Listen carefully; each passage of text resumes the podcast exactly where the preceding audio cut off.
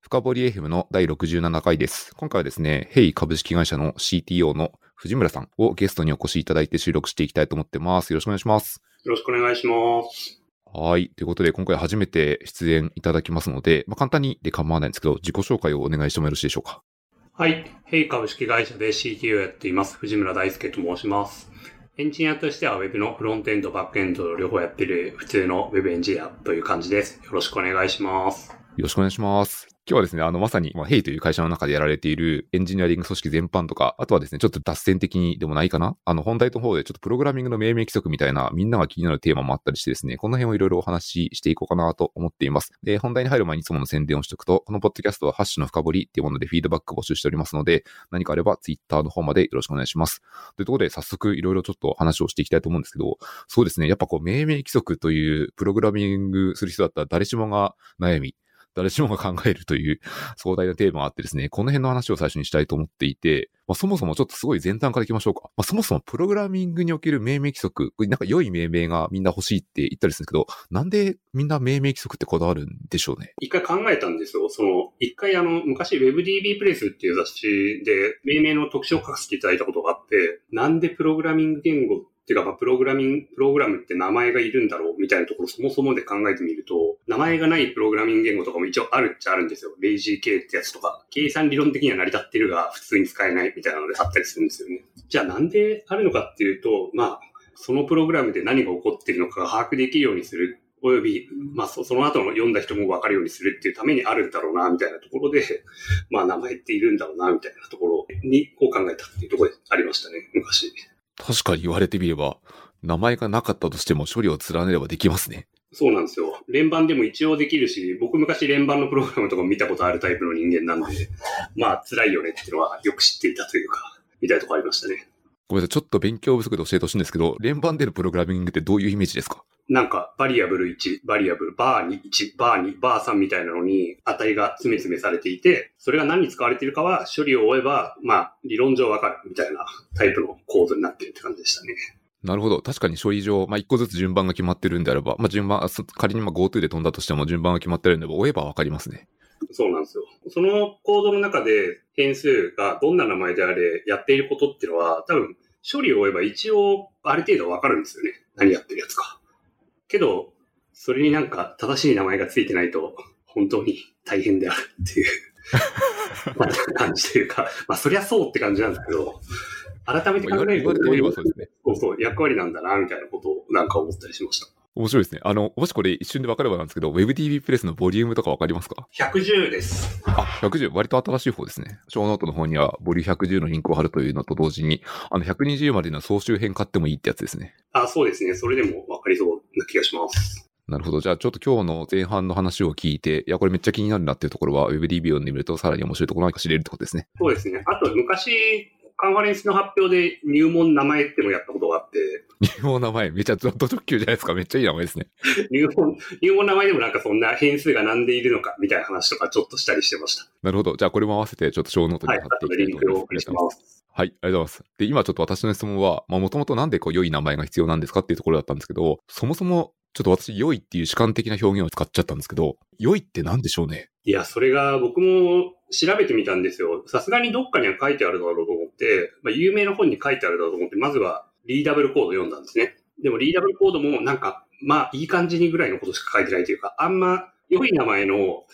ある程度内容のある意味のある定義みたいなそんな書いてなかったんですよ。いい感じにしてくれ。まあ、意訳するといい感じにしてくれまでぐらいしか言ってなくて、ちょっとこれ厳しいなと思って、うん、じゃあ、うん、コードコンプリートかなと思って、コードコンプリートを漁ってみると、まあ、なんか一応書いてあったんだが、これもあんま正確な定義ではないような、正確っていうかなんか意味のある定義になってないような気もするっていうことで、なんか一応その WebDB の110番でやったのは、いい名前が何かの定義を自自分なりに考えて最低限これだろうみたいな意見というか、自分の考えを乗っけてあるっていう感じではありますね。その名前の意味と、その名前が付けられているものの挙動が一致しているものっ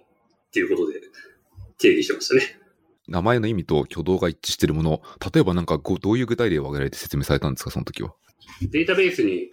そのレコードを保存するみたいな OR マッパーだとよくある、なんか構造体受け取って保存するみたいなのあるじゃないですか。そういうメソッドに、まあ、セーブって名前をつけるのとかは、まあまあ、うん、わかるね。アップデートとかもまあわかるねって感じですけど、なんか意味が違うって面だと、それがドッグとかだったらわかんないじゃないですか。犬ですか？犬ですか？そう。ドッグだとわかんないなってことがあって、あ、メソッドについてる名前の意味ってあるなって思って、保存する？うん、わかる。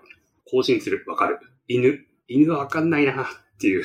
ところで、その英語として何の名前がついてるかっていうのは実は重要だなってことに気づいて、そこが実際やってることと、この英語としての意味が一致してるっていうのは重要で、そこが間違うと変な風になっちゃうんだなっていうことに、が一個の例としては挙げられてましたね。あとはこう、なんか余計なことを言ってるやつとか、本当はやってないことをやってるかのように歌っているメソッドみたいなのもたまにあって、昔例として受け取ってもらいたいんですけど、パースっていう JavaScript の関数があるとするじゃないですか。パースの中で、あの、API 読んでたら結構びっくりすると思うんですよ。うん、確かに。で、さらにパースの中でドムを更新してたらさらにびっくりすると思うんですよ。副作用があったら困りますね。そうなんですよ。ただそういうのってまあ、リアルワールドにはちょこちょこあるじゃないですか。まあ言ってること以外のことをやってると良くないねっていうのは、間違ったのパターンとして一個あるなっていうのは、この本でも挙げたやつですね。なるほど。今の確かにパースの例は、その、あくまでエグザンプルって意味のパースでこう出してもらったんですけど、言われてみれば、そういう単語を見たときに期待値として、いや、これはその関数の中だけで処理が収まってるだろうな、みたいなものに対して、何か外に波及するような変化があったりすると、それは確かに相当違和感ありますね。そうなんですよ。まあその逆もしかりで、OR マッパーのセーブってメソッドで、いや、これ実は保存はされないんだよねっていう処理だと、結構 びっくりというか、そんなことはないだろうって思うじゃないですか。これも良くない名前だよなっていうのありましたね。確かに言われてみれば。ある程度セーブとか、まあ、エディット、アップデートとか、あとはデリートとか、何でもいいんですけど、少しちょっと強力な動詞を持ってるものに関しては、何かしら破壊的な変更というか、状態が変わるんだろうなってことは期待しますね。そうなんですよ。あとはなんか、英語の意味が微妙に違うとかいうのもありましたね。例えばどういうものがありますか？いや、この例で挙げてるの今見るとすげえ難しいな、微妙なところを選んだなって感じなんですけど、 primary って言葉と primal って違うんですよ。主要な primal、おも、お、おごめんが違いがちょっと完全に分かってないです。英語としては primary っていうのは複数あるものの中で一番最初にあるものっていう意味なんですね。で、 primal っていうのは一番なんですよ。ああ、なるほど。で、その中でなんか、重要度の高いものっていうのに primary ってつけるかプライマルってつけるのかは結構微妙な選択だなって思うんですよね。複数あるものに primary つけると変なことになっちゃうじゃないですか。あれ？一番一番なのになんで2個も3個もあるんだって思うけど、重要なものに primary つけるんだったらまあまあわからんでもないみたいなところとか、なんかそういうのはあるなっていうのはありましたね。これなんか英語のが割と得意な方で、ニュアンスの差異とかも理解してる人だと、結構その辺の意味で逆に捉えちゃうってありそうですね。いや、そうなんですよね。そんなにみんな英語の細かい意味気にしながら多分命名してる人って、そこまで多くはないとは思うんですけど、多分僕らは英語話者じゃないから気づかないけど、ネイティブの人はすっごい気になったりするんじゃないかなとかいうのは思いました。うん、確かにめっちゃわかりそうな気がしますね。なんかあの、あんまこれも具体例は出さないですけど、様々な API とかって、例えばこの開発ツールとか見ると、XHR の叩きっぷりとか、あとはその WebSocket の何ですかなんか見えるじゃないですか。あの辺のなんかこう、動詞っぽいところの使い方がめちゃくちゃだったりすると、なんか心配になるときはありますね。そうなんですよね。素朴に英語がちゃんとしてるかってすっごい重要だったりするなっていうのは、まあ、その記事を書いてるときにとても思ったところです。これちょっとあえてちょっと藤村さんの会社のことによってみたいんですけど、その辺の、まあ、英語の使い方とか動詞の使い方って言ってもいいかもしれないですけど、なんかどう気をつけてるんですか？組織で。いや、僕は正直そこはあんまりノータッチというか、例えばそれってもう組織としてやれてるかっていうとやれてなくて、みんな英語気をつけてくれって言ってもなんかそんな 実効性そんなないじゃん。確かに。それあの、何のアドバイスにもなってないやつですね。いや、そうそうなんですよ。じゃあ、じゃあどうすればいいかっていうと、じゃあルール作りますかってなって、いや、プルリクエスト出すときは英辞書をちゃんと引こうねっていうのも、まあいいんですけど、なんかまあそれもなんかちょっと不気味な風習だし、あんまクリエイティブな仕事じゃないよなっていうところもあって。それなんか漏れ、漏れるとワンチャン燃えそうですね。そうなんですよ。僕そんなこと言われたらやめますもん、会社は。まあそこはなんかやっぱこう、うん、難しいですけど、少しずつそういう振る舞いをみんなに伝播させていくというか、自分が模範を持って示したりとか、まあコードレビューするときに気をつけたりとかいうところしかないかなっていうのは思ってますね。まあ確かにこれやっちゃダメだよねっていうある程度のコモンセンスが組織の中で溜まっていればコードレビューとかで新しく入ってきた人は簡単に気づけますもんね。そうなんですよ。あとは、前例となっているコードがそこら辺にすごい正確に命名されているものだと、後が、後の人も気をつけるっていうのはまあ、ありますよね。新しくコード書き始めるときとかはすっごい気をつけてややってる方、やってますね、僕は。確かに、その最初にコードを書き始めるときって、そのフォロワーって言ったら変ですけど、まあ、他の会社配置者がどんどん入ってきて、それに、こう、なんだろう、枝葉をつける形でどんどん増えていくじゃないですか。うんうん、その時に、こう、幹となるコードってめっちゃ見ますもんね。いや、そうなんですよね。そのリポジトリ内で使われている語彙が他でも、その同じリポジトリの別のところでも使われるって傾向あるなと思っていて、言い回しとか、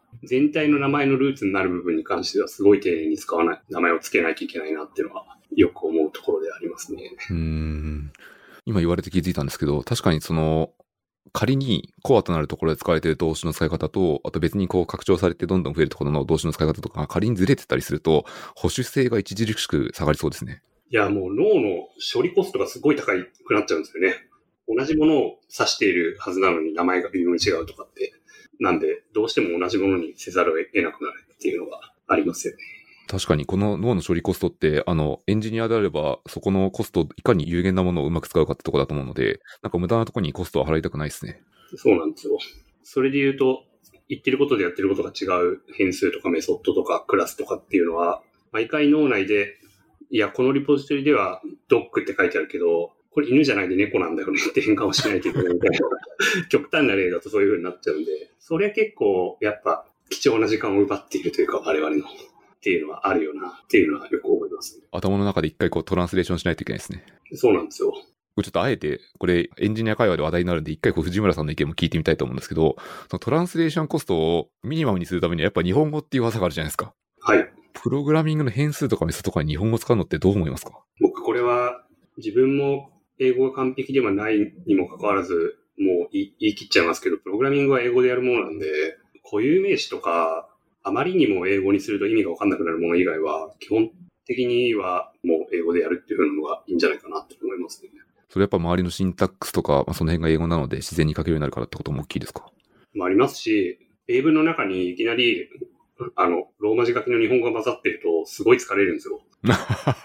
あ確かに、それはありますね。プログラムってほぼ英文じゃないですか、基本的には。なんで、辛いなっていうところがありますね。どの思考の言語かにもよりますけど、結構うまく書けてるうまくプログラミングできてるものって本当に英文っぽく読めたりするじゃないですか。そうですね。あの辺はこうコスト低いなって見てて思いますね。うん。僕は Ruby が母語というか、プログラマーとしては母語なんで、Ruby ってやっぱ型が弱かったりする分、プログラムとしての表現力が高いというか、読み物としてのプログラムとしての表現力が高い方だと思うんですね。読み下しやすいというか。で、読み下しやすいコードを書くことで、副作用に関しては自由だったりとか、モジュールに関しても割と暗黙的な挙動をするところが多かったりとか、型がなかったりみたいなところを読みやすさでとにかくカバーする言語だなっていう印象があったんで、そこでそういうのを気にするようになったっていうのもまあ、あるかもしれないですね。なんかちょっと僕当時の衝撃を一個思い出したんですけど、あの R スペックとかのテストコードはすごい読みやすかった印象がありますね。そうですね。あれは発明ですね。エクスペクトなんとかドット2みたいな感じに書くことによって、本当に英文と同じ感じ、イディオムになるんですよね。うん。あれがすごいこう、当時読みやすいなと思った記憶を今思い出しました、聞いていて。そうですよね。結局、いろんな言語であの形は使われるようになりましたもんね。 describe、it、expect みたいなの。確かに。なんかほとんど他の言語にどんどん発生していきましたね。まあその辺はなんかこう、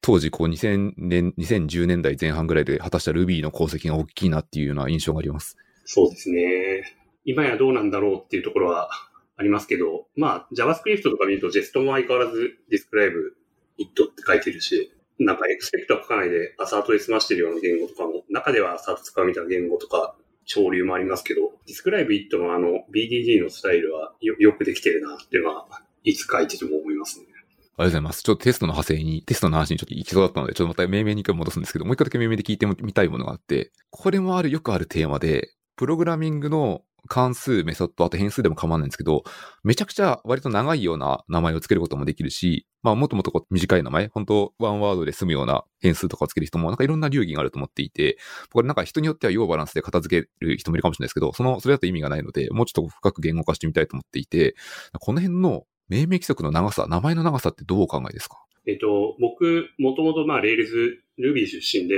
Rails で DHH 信者みたいな信仰心が割とまだ今でもあるんですけど、彼が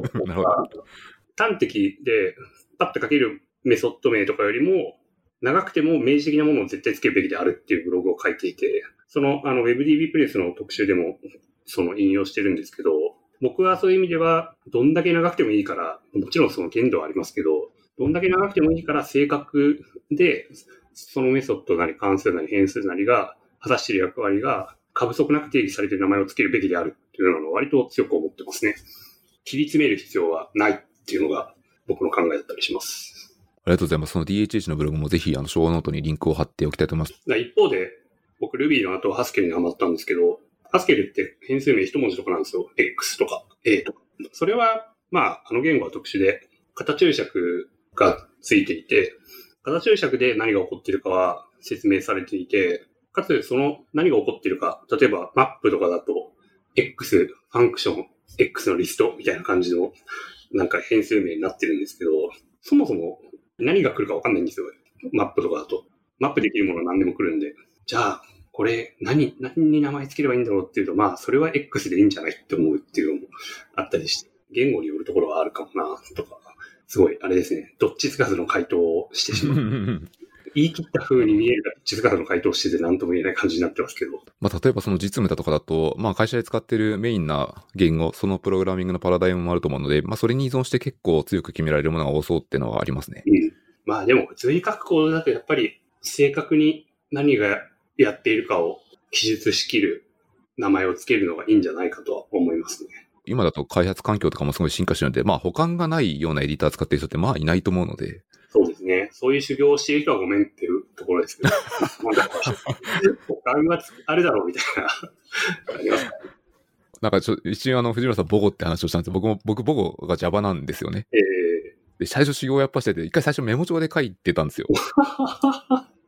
初めて、本当の初めての初めて書いたときは、これでタイプしてコンパイル取らないってこれ地獄だなって昔思ったんですけど。そうっすね。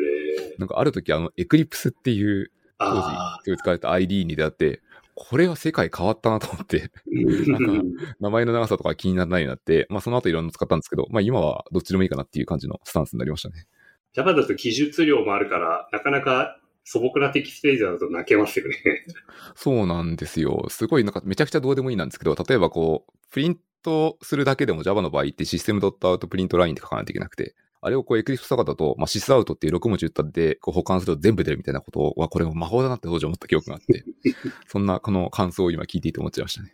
思い出しました。ありがとうございます。あと今日なんかそのネタ帳にもう一個名前で書いていたので、まあ、よくあるパターンとして、なんかさっき一瞬単語動詞ってあったんですけど、なんか紛らわしい動詞使うのやめましょうっていうのはなんかリーダブルコードとかでも聞いた覚えがあって、例えばこうチェックみたいな、どっちに倒れる、チェックって何を意味するみたいなのは結構気をつけないといけないなっていうのを今メモ帳見ながら思い出しました。そうですね。チェックは使うなっていうのは、その WebDB でも書きましたね。例を挙げるみたいな章のところでチェックはあかんよって話はしましたね。簡単に思いつく系の単語なんですけど、なんか仕事でも確認しますって言われて、確認した後どうするんですかって感じじゃないですか。なんか、そうそう、結果、結果どうするんですかみたいな。確認ししましたって言われたところで、どうだったんですかって聞かないといけないから、結局、なんか何が起こったのか聞いてあげないと、名前だけじゃわからんって感じになると思うんですよね、チェックは。どうしても。今、こう、藤村さんからの話を聞いていいと思ったんですけど、確認しますって動作、まあ、動詞に関しては仕事でも本当注意必要なやつですよね。そうなんですよ。そうなんですよ。それは例えばこう、ある条件を満たして確認してよかったって思ってるのか、そうじゃないのかってことは、どっちに倒したのか聞かないと判断基準わかんないですからね。ネクストアクションが明確ではなかったりとか、そういう確認はむずいですよね。いや、これめっちゃ気をつけるっていうのが今こう、普通の仕事でも派生することで聞けたなって思いました。ありがとうございます。結構なんか、もう一個難しいのは、値を返すのか、何か副作用があるのかわからんっていうのがまた難しいところだなっていうのは最近思ってます、両方あるじゃないですか。ちょっとしたクラスでチェックっていうメソッドがあって、オブジェクトの何かをバリデーションするみたいなのだと、例えば、なんかその中のエラーフラグ更新するとか、エラーメッセージを更新するみたいなことが起きたりもするんで、そういうのもまあ想像がつくじゃないですか、チェックっていうメソッド。想像したくはないけど。で、一方で、ある種、術語っぽい感じで使われている感じだと、値が返ってくる想像もつくし、これは難しいな、みたいな。やっぱチェックはむずいなっていう。確かに僕今主観的に暗黙的になんとなくブーリアンが返ってくるかなみたいなイメージだったんですけど、確かにありえますね、どっちも。チェックについて1時間話せそうな気もしますね、これ。チェックについて1時間はちょっと深すぎるので別エピソードにせざるを得ないですね。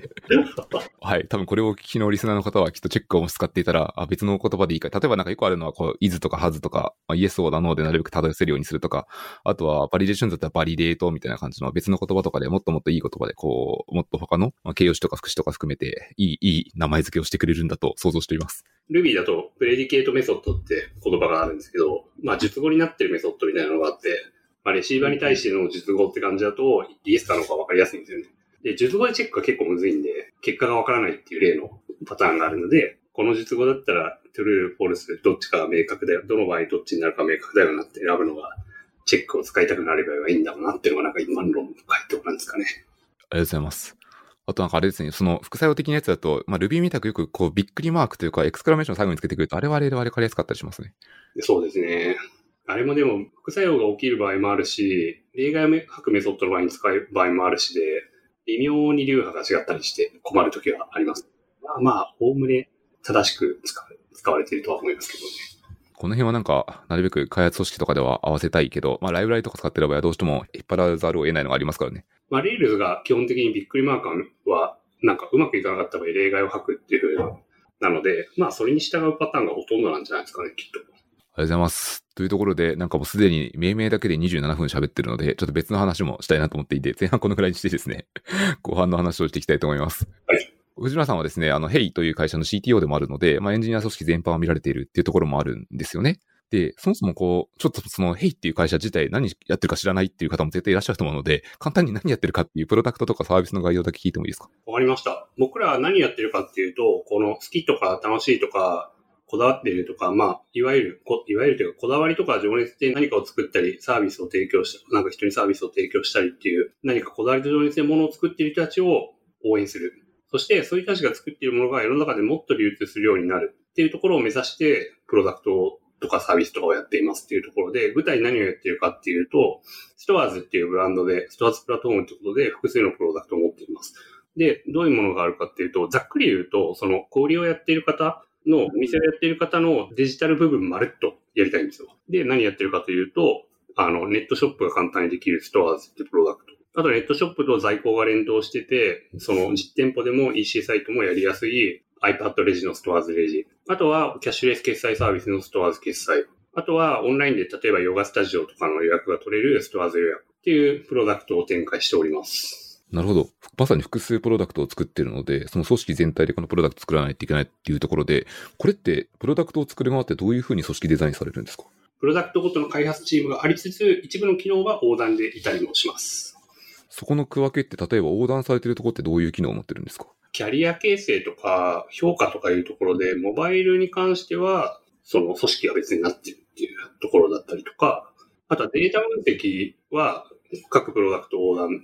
で一つのチームがやってたりとか、あとはセキュリティに関してもプロダクト横断でチームがいたりっていうふうにしています。どういう意図があってその切り方にしてるかっていうのは、モバイルはキャリア形成みたいなところとか、あとはデータはプロダクト横断でこの事業どうなってる、この事業どうなってるみたいなのを付け合わせたい時とかもあるので、横断してるとか、まあ、いろいろ事情はあるんですけども、横断にした方が、するメリットがあるところは横断にしているっていう感じですかね。そのするメリット、メリットのところ、もしこう組織デザインを将来考えてた時に何か言うとすると、どういうところが判断基準なんですかね？これ多分一般論でいうところの事業部制組織と機能別組織っていうのをどっちにすればいいんですか？マトリックスにするんですかしないんですか？みたいな話にはなるとは思うんですけど、まあ具体例で言うと、横串で見たいものっていうのは当然あって、横串で見たいものがある場合は横断にできるんであればすると、個別で仕事をすることで得られる生産性の高さ以上のものが得られることもあるんじゃないかっていうのは思います。僕らの場合はデータ分析とかはまさにそれに当たることだったので、で横断にしています。であとは、まあ、キャリアとかのけ観点で、モバイルとかは、その各プロダクトのマネージャーって、ウェブ出身の人がなるんですよ。これ、スタートアップっていうか、まあ、この業界あるあるだと思うんですけど、モバイル出身の EM だったり、EM の上だったり、特に EM の上だったりするシニアマネージャークラスの人ってあんまり多くないと思うんですね。じゃあそうなってくると、なんかこう、じゃあ評価とかどうしましょうとか、全体で採用をどんな風にやっていこうみたいなところどうしても手薄になると思うんですよ。でそこは、モバイルっていうところの箱で、その下にいてもらった方が、まあ、キャリア形成もしやすいし、採用もしやすいっていうところで、まあ、人のところでそういうメリットがあるっていうところもあるかなっていうのは思います。もう一個あるとすると、僕らの場合はセキュリティのところはそれに当たるかなと思うんですけど、プロダクトのセキュリティを見ているチームとプロダクトを開発しているチームが同じ参加にいるのって、ガバナンス的には話してあげたい気持ちになるんですよね。やっぱり。とかいうところで、まあ、ある程度、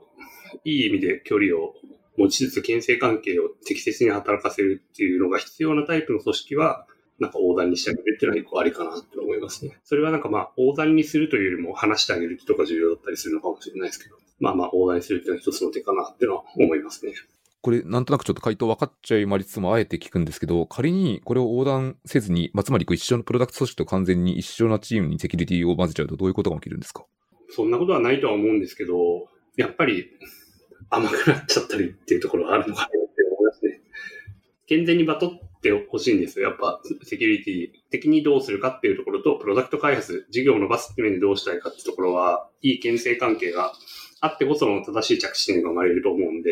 一緒になってるとそういうところがうまく牽制関係働かなくて、なんかあまりバランス良くない回答だったり、健全なバトルをすることで、より正しい回答だったり、次のレベルの解決策に導かれたりもするじゃないですか。そういうのが生まれにくいなっていうのは思いますね。ごめんなさい、もう一個だけちょっといやらしい質問しちゃうんですけど、まあ、健全にバトルするっていうのはめちゃくちゃいいことだなと思っていて、僕もそれをめちゃくちゃ起こしたいって思ってる側の人間なんですね。で、一方で、組織がちょっと遠くなると、いや、ちょっと話しに行くのめんどくせえなみたいな、横島な気持ちが生まれることもなくはなくてですね、この辺って会社の中ではどんな感じなんですかいや、僕らもまさに今大きくなりつつある会社なので、おそらくそういうのが起きるんだろうなと思いつつも、幸いなことに僕の今いるヘイって会社って、とても人に話しかけやすい会社、かつ相談しやすい会社なので、思ったよりも起きてないっていう。まあまあまあ、それは僕が CTO という立場なので、いろいろな人と話しやすいところあるのかもしれないんですけど、まあ、基本的に相談しやすい文化っていうのはあって、それで幸いカバーできてるところあるかなっていうのは思いますね。これ今ちょっと大前提の質問を2個だけ先にしろよって感じなんですけど、大体規模感ってどのぐらいの人数なんですか？今エンジニアだけで100人を超えています。かなりでかいですね。エンジニアだけで100人っていうと。なかなか大大大所在になってきてるんですよね。ありがとうございます。あともう一個聞いてみたいのは、今エンジニアだけ100人プラス、あとは、これ今だとこうコロナがあったりするので、オフラインとオンラインってどんな感じの比率で働かれてるんですか？ほぼオンラインで働けています。なるほど。じゃあ、ほぼほぼリモートで皆さん家からとかが多いと。そうですね。経営会議だったりとか、僕だと一部重要なワンワンとオフラインでやる場合もあるんですけど、ほぼオンラインで仕事ができてる状況ですね。これやっぱみんな聞いてる人気になっちゃうと思うんですけど、その話しかけやすい環境って、まあ、めちゃくちゃ大事で、これはどの会社の方も作りたいと思ってる人が多いと思うんですね。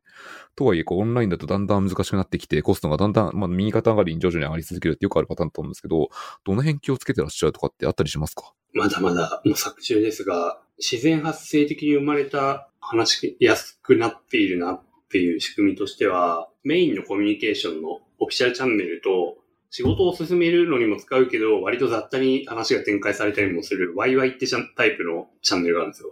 例えば、プロダクトなんとかかんとかハイフン YY みたいなのとかがあって、そこだと割となんかラフにディスカッションみたいなのが起きてたりするんですよね。YY って名前確かにずるいなっていうのは入ってから思います。これ確かに雑に話す方向に行くよなっていう、そういう名前の工夫とかはまあ重要だなっていうのは思いましたね。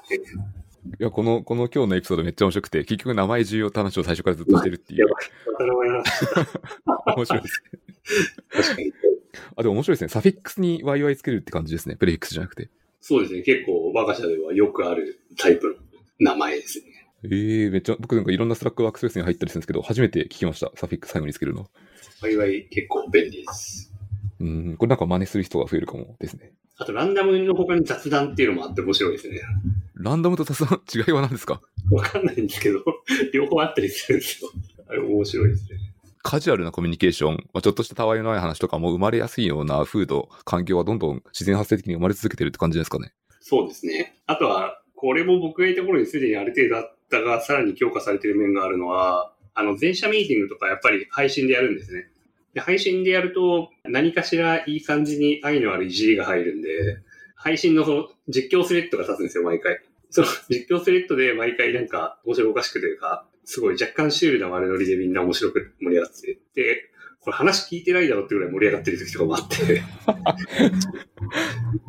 こういうの重要だよなって思いながら見てますね。死ぬほど雑にするんですけど、あの、あえて聞いてみたいです。実況スレッドで今、藤村さんが覚えてる中で一番面白かった悪ノリってどんなんですか？いや、ほんと全部どうしようもない、どうしようもないけど、ほんとしょうもない。ほんと思い出せないですね。いや、ごめんなさい。パッと出てこないです。ああ、大丈夫です。僕はその表情が見てるんで、なんかしょうもないことが本当に多いんだろうなっていうのは顔から伝わってきました。そうですね。めちゃくちゃ面白い。すいません、ありがとうございます。これちょっとあの真面目な組織デザインの話に戻ります。あの、まあ、組織こう、プロダクトごとに分かれていて、共通組織がいろいろあるって中で、あの、ちょっと僕ウェブページを拝見させていただいて、これ面白いなと思ったのは CTO 本部ってものが置かれてるんですよね。で、CTO 本部って多分ない会社も結構多いと思っていて、これ何やってるか全然わかんないと思うので、この辺って何をしているのか、どういう課題を解こうとしているのかってことも聞いてもいいですか？それで言うと、実は今年の1月からの組織変更でちょっと役割が変わったりしたところもあったりするんですけど、なんか我が社はこう CTO と VPOE2 人の体制になったりして、組織周りは VPOE2 人に任せて、僕は技術のところもちょっとフォーカスするっていう風な体制変更に実はなっていたりもします。が、その今までの組織でどういう風にやってたかっていうところでお話しすると、CTO 室っていう部署があるんですね。で僕直下。で、ここに何がいるかっていうと、各プロダクトだったり、その機能組織のシニアマネージャー、トップマネジメントのメンバーが集まっている組織です。何をやってるかというと、最初僕 CTO を就任して、もうすでに50人、60人みたいな規模の組織だったんで、もう CTO やってるともうアップアップなわけですよ。いろんなものがどんどん上がってくるみたいな。意思決定の人間ができる量を超えてしまうみたいな感じで、大変そうにしているのを見て、CEO がせっかくその CTO とか VPO の経験ある人いっぱいいるんだからチームでやればみたいなことを確か言ってくれたんですよね。で、実際僕らの会社ってもともとストアーズを作っていた会社、ストアーズ決済、もともとコイニーって名前だったんですけど、作っていた会社、で、ストアーズ予約はもともとクービックって名前で別の会社だったってとこで、それぞれのトップマネジメントのメンバーがいたんですよ。これ、分担してやらない手はないなっていうことで、そのエンジニア組織のマネジメント全体をチームでやろうっていうことで CTO 室っていう名前で、そのエンジニア組織全体のマネジメントを分担してやるようにしたっていうのが CTO 室でもやってることですね。その分担して、例えば意思決定たくさんあると思うんですけど、どういうものの意思決定するとかってなんか代表例とかって何かあったりしますか？次の組織デザインどんな風にするかなみたいなところの大枠を考えてくれているのは、例えばやべっていう人間だったりとか、今その場でハッピーじゃない表現を使うと火消しというか、大変なところのシューティングをしてくれるのは佐藤って人間だったりとか、あとは採用の入り口の部分、その広報だったりみたいなところは坂田っていう人間を見てくれていたりとか、いうところで、それぞれでなんか得意分野だったり、その時手を動かしやすいところで手を動かすっていうふうにしています。で、意思決定最終誰がするの？みたいなところはもちろんあるんですけど、大体やっぱり得意な人とそこに関心がある人がファイナルアンサー持ってるんですよね。で、僕がそれに、ああだこうだ、口出しをしてもあんまり後バリューがないっていうのも分かっていて、全く何も見ないっていうことはないし、CTO 室のミーティングとかで共有はしながら進めるんですけども、まあ大体おお任せで、それぞれ自分の得意なところを最後まで見やるよっていうことでやってるっていう感じですね。得意な人がファイナルアンサーを持ってるっていうのはまさになんかその通りな気がしており、この辺って藤村さんは権限以上とかを結構明示的になんか文章化して起こすとか、なんかそういうのってどう伝えるんですか？集まって、そうエンジニア組織のマネジメントやらないといけないのを発証言出して、自分得意なのここですみたいなのをそれぞれでマークしていって、それでじゃあ、この役割分担でやっていきましょうっていうところを明文化したりっていうのはしましたね。発証言って例えばどういうものがあるか聞いてもいいですか？ちょっとね、発証言が今ね、パッと出てこないのが最悪だなって思ったんですけど。あの、組織とか、組織文化採用予算などなどみたいな感じでやつある感じですね。あと技術か。確かにどれもエンジニアの組織をまつわる全てのトピックがありそうですね。そうですね。プラス、いわゆる RACI 図みたいなのを書いたりとかして、必ずしもそれに超厳密に従うわけじゃないんですけども、お互いの得意分野とか担当範囲みたいなのが、ある程度それぞれ分かっている状態を作るっていうのは何度かやりましたね。なるほど。今ちょっとあれですね、あの、聞いてるリスナーの方が、た向けに、あの、 RACI ってのはあれですね、あの、R が responsible で A が accountable とか、その辺の区切りがあるってやつですね。そうです、そうです。確かにあれを一通り書いておくと、誰が責任者なのかってのはめちゃくちゃ明確になるので、さっきの発証言かけるレイシーがあったりするだけでも相当クリアになる気がしますね。そうですね。あとはなんかその手にやるときは、デリゲーションポーカーっていうのを暁の VPOE の方から教えてもらったりして、そういうのやったりとか。ユノユノさんですかね、きっと。あ、そうです、そうです。山井さんに教えてもらいました。なるほど。確かにデリゲーションポーカーも、あれを使って会話をする過程で、何考えてるかって価値観とかが出たりして、すごい深い話ができるんですよね、あれ。そうなんですよね。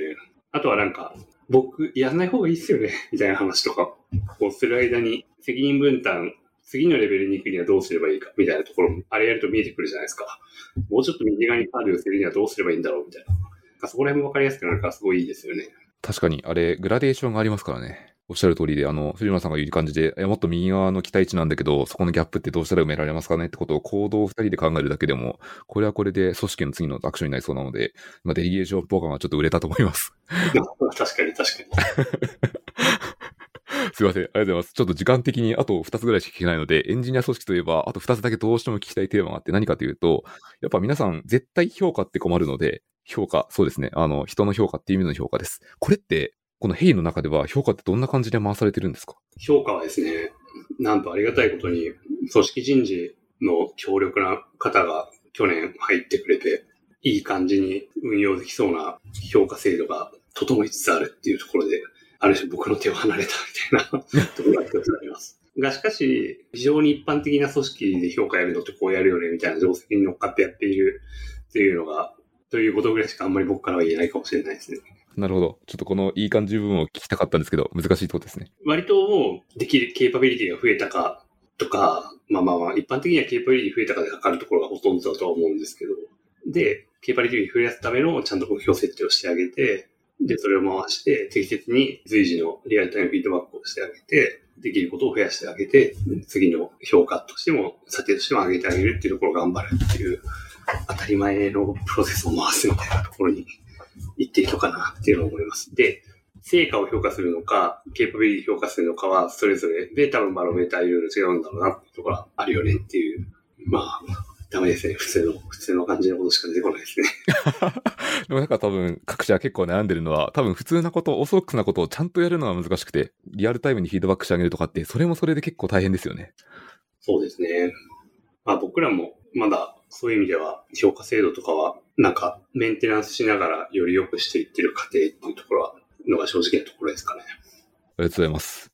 あともう一点、絶対に聞いておきたかった話はですね、ちょっとこの多分このエピソードも半分そのネタだと思うんですけど、採用について聞きたいと思っていて、まあ、各社今こうエンジニア採用めちゃくちゃ困ってるじゃないですか。世の中一般的にはなんですけど、エンジニア採用の戦略とかって、ヘイの中とかではどんな感じで考えてらっしゃいますか？いやー、これも、これも定石通りでに頑張るしかないみたいなところがやっぱり多くて、結局営業なんですよね、これ。認知を取って、来店してくれる人を増やして、来店してくれる人が買ってくれる率を増やして、それまでにどういうパネルがあって、どうやって潰していくかっていうのをやりつつ、いやいやいや、そもそもプロダクトが、商品が良くないと誰も買わないからっていうところで、その中の自分たちが働く環境だったり、プロダクトの魅力っていうところをさらに良くしていったり、一方で、いやいや、ちょっとプロダクト良くなったけど、マーケティングまだ足りないからっていうところで、例えばその、あの、カンファレンスに協賛したりとか、ブログの記事を書いたりとか、をやるっていうのをぐるぐる回し続けるしかないかなっていうのは思いますね。あとは、まあ、採用、エグゼキューションのクオリティの部分もすごいあると思うんで、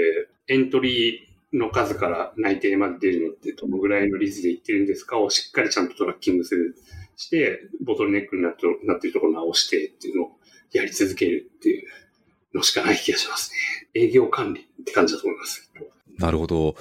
まあ、エンジニア組織あるんですけど、その、まさに出ていた、まあ、ブログを書くとか、カンファレンスに協賛するとか、まあ、そのスピーカーを社内から出すとか、その辺の積み重ねで認知を獲得してっていうのを地道にやり続けるしかないっていう感じですかね。そうですね、そうですね。その手のマーケティングだったり営業管理の本を読むのは価値があるんじゃないかなとは思います。僕も某社の VPOE の人に、これ、営業ですよねって言ったら、そうです。つってアカウントベースドマーケティングジャンルなんですけど、その本とかを紹介されました。確かに、あの、もうポテンシャルなカスタマーにこう目をつけておいてずっとコンタクト取り付けていつか買ってもらえるようにコンバージョンするみたいな、まあ、リードタイム最近長くなりがちですけど、もうやるしかないっていうところですかね。そうなんですよ。大企業にエンタープライズシステムを導入するときと一緒だなっていう。すごいなんか、こんなことを大っぴらに言うのはなんかいやらしくて嫌なんですけど、でもそういうことなんだろうなって採用は思います。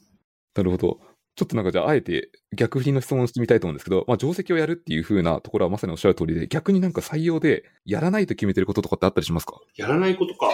これは明らかにあえて注力してないなみたいなところがあれば。大きく捨ててるところはないかもしれないですね。大体僕らぐらいの企業になると大体エージェントだったり、認知度のところだったり、ダイレクトリクルーティングだったり、リファラル採用の強化だったりっていう、もう定石は全部踏んでいかないと戦えないっていうのが今の世の中だと思うので、大胆に捨てることで何かを実現しようとしてるっていうのは正直ないかもしれないですね。今、成功法頑張ってるっていう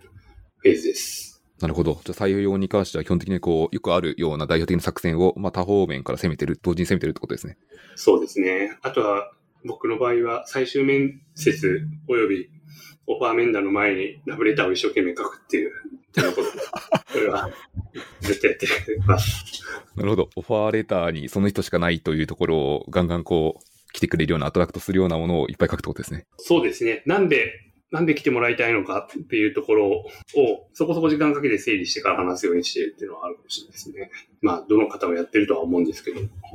構時間使ってます。でもそこにこう、ちゃんと CTO のコストをかけてるっていうのはなんかすごい価値観が出ていい気がしますね。まあ人を大切にするんだっていうようなのが見える気がします。うん、そうですね。僕だったらこの内容だと行くかなっての考えながらやってますね。10年前の自分にオファーしたら来てくれるかなって思いながらやってます。ありがとうございます。めちゃくちゃいい話だったと思います。そろそろこう終わりにしていきたいと思うんですけど、最後にもし何か藤村さんの方から、まあ、告知とか宣伝とかしたいことがあれば聞いてみたいと思うんですけど、何かございますか？定番の告知ではあるんですけども、僕が働いているヘイでも一緒にこだわりとか情熱とかで物を作ったり、サービスを作ったり、何かを提供したりっていうことをやっている人たちの仕事をデジタル化を通じて支援したい。支援したいっていうか、そういう人たちがもっといいものを作れたりとか、世に出せるところをたくさんできるようにしたい。で、さらにそういう人たちが作ったものが世の中にもっと増えるっていうところを目指していきたいと思っていて、日夜プロダクト開発をしたりとか、データ分析をしたりとか、インフラを改善したりとか、いうことをやっております。で、まだまだやりたいことはいっぱいあるんだけども、手が回ってないっていう状況なので、ぜひ、あの、一緒に働いてくださる方がもしちょっと話聞いてみたいとかあれば、あの、藤村、もしくは採用の窓口からでも大丈夫です。検索で、ヘイ採用みたいな感じするとすぐ出てくると思いますので、ぜひ、あの、気軽にお声掛けください。よろしくお願いします。ありがとうございます。あの、ヘイ採用っていうところもありますけど、私の方でもあの、採用ページへのリンクはぜひ貼らせていただきたいと思いますので、あの、ショーノートの一番下に見ていただければ載ってるはずです。よろしくお願いします。ちなみにあの、一個聞いてみたいのは、なんかちょっと今日の、なんか全社集会とかの雰囲気でもわかるんですけど、ヘイってどんなエンジニアが多いですか？ちなみな言い方ながら、これが言える幸せは大きいなと思うんですけど、やっぱりいい人が多いです。何か困ってたりすると助けてくれるし、辛そうな人には声がかかるし、気持ちよく働けるいい人が一生懸命オーナーさんのために働いているっていうのが、ヘイのエンジニアの姿じゃないかなっていうのは思います。結構こう、顧客セントリックなところが伺えますね、今の話を聞いてると。そうですね。みんな、オーナーさん、オーナーさんって呼んでるのは、その僕らのサービス使ってくれてる事業をやってる方々のことなんですけど、のためにどうやったらなるかなってことを、まあそのプロダクトを前線に作ってる人以外も割と本当に考えてやっているっていうのが僕らの会社の一個すごい魅力かなっていうのは思いますね。素直にオーナーさんの方を向いていいプロダクトを届けるっていうのをやり続けると、ちゃんと事業も伸びるっていうタイプのハッピーな仕組みなので、気持ちよくオーナーさんの方を向き合って、ナイスな同僚たちと一生懸命プロダクトを作るってやれる環境かなってのは思いますね。なるほど。いや、めっちゃいいですね。なんか多分これで会社の良さがある程度伝わったんじゃないかなと思います。ということで、えっと、今日の収録はこれぐらいにしたいと思います。あ最後にいつも私の宣伝をしておくと、このポッドキャストはハッシュの深掘りでフィードバックを募集しておりますので、今日のエピソードを聞いて何かあれば、ぜひツイッターの方まで感想など意見いただけると大変ありがたいです。よろしくお願いします。ということで、えっと、今日はですね、1時間近くの収録にわたるところ、藤村さんご協力いただき大変ありがとうございました。ありがとうございました。